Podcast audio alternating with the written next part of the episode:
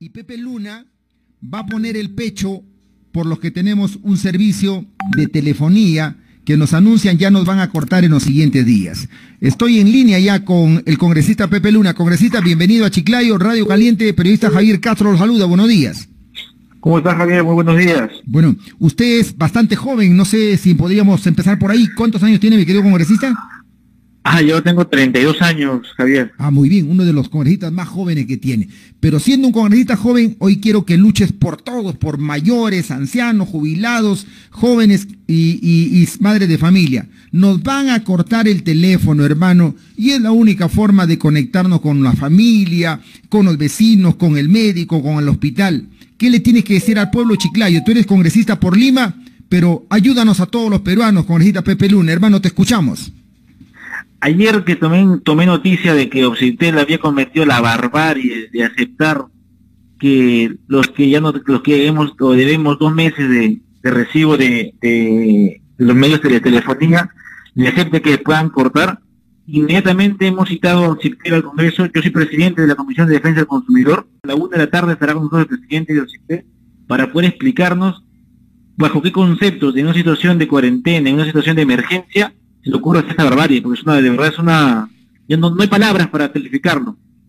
Y esto de, verdad es una, es un abuso, porque ni siquiera le cobran los casi 6 mil millones que nos deben las empresas de telefonía, y, pero, pero sí le acepta como se que, que, nos pueda acordar el servicio por un tema de deuda de dos meses. Dos meses que hemos estado en estado de emergencia. Vamos a pedir explicaciones claras a los congresistas de la comisión por qué lo están haciendo y pedir inmediatamente que un estado de emergencia no se puede hacer ese tema. O sea, congresista, en buen romance, Ociptel que es una entidad del Estado para que defienda a los peruanos, se pone del lado de las transnacionales, de las empresas cogoteras para que nos corten el servicio. Por supuesto, siempre lo ha hecho. Solamente que no ha habido un Congreso fuerte, que, y este Congreso sí lo va a hacer, que agarre y le diga, basta, basta de que definas a las transnacionales, basta de que definas a, los empresarios de, la telefonía. Ya, y... en, plena, en plena pandemia han autorizado que se pongan, que se pongan antenas. Y eso, oye, eso, eso supuestamente todos estamos en cuarentena y ellos sí podían poner antena a las empresas de telefonía. Y no se ha dado cuenta. Bajo el aval, de, bajo, el aval de esta empresa Ociptel.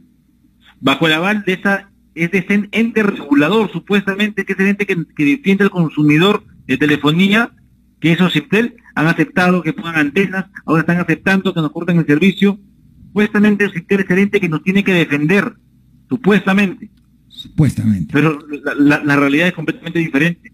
Le exonera impuestos, evita que paguen, no los multan y no pasa nada. Por eso el país no cambia. Por eso, por eso el país está con esos malos funcionarios que están empernados en los puestos. Claro. Nosotros vamos a ser bien fuertes, no vamos a permitir que se abuse más de los ciudadanos. Porque ya mucho, mucho tiempo hemos permitido eso. Y este Congreso nuevo no lo va a permitir. Ya lo hemos demostrado con los AFP, lo estamos demostrando con las medicinas, y no nos va a importar enfrentarnos a quien sea, a quien sea, porque nos hemos enfrentado a la mafia más grande que era las AFP. Claro, no, no, nos ha temblado la mano. Vamos a enfrentar ahora también con los medicamentos. Claro. No nos va a temblar la mano. No nos va a temblar la mano enfrentarnos contra las grandes empresas de, de Entel, claro. Claro. congresista Pepe Luna, ¿se va a evitar ese corte hasta que ustedes llamen al, ministro y todo lo demás? El, corte arranca recién a partir del 3 de junio. Tenemos hasta, hasta el día miércoles para solucionar esto.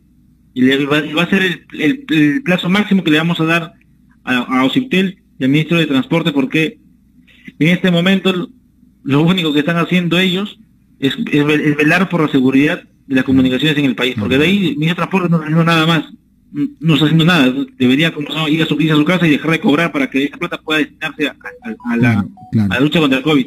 Varios ministerios están como estamos cerrados, no están haciendo nada, simplemente paseando con su avión, llevando 100, 230 mascarillas sale más caro el helicóptero que, lo, que, lo que él lleva. Congresista, ha sido un placer saludarlo y yo espero que el próximo martes o miércoles usted nos tenga buenas noticias, porque hoy por hoy, lamentablemente, ya nos hemos acostumbrado, el teléfono es parte de nuestro diario vivir, el teléfono es parte de nuestro horario y diario informar.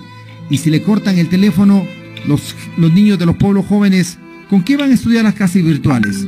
Si nos cortan el internet, ¿cómo vamos a pedir ayuda de una ambulancia, de un médico ahora que estamos cayendo infectados? Por favor, lúchela hasta donde pueda, congresista.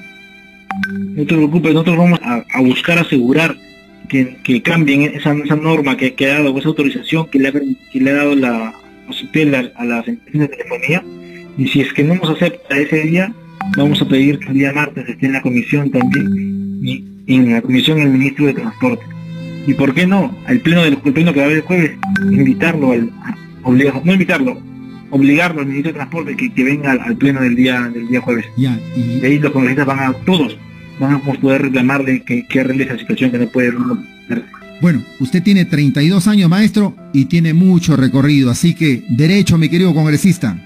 Que Muchas gracias, Javier. Dios lo va a iluminar, el Perú lo va a iluminar y sáquese la mugre por nosotros, por los peruanos, por los lambayicanos. Un abrazo, un gusto saludarlo y conocerlo a través de la línea telefónica. Chiclayo le expresa un saludo y un abrazo grande como amistad que tenemos acá en la ciudad. Muchas gracias, cuídate. Hasta luego. Ha sido el congresista Pepe Luna Morales. Señoras y señores,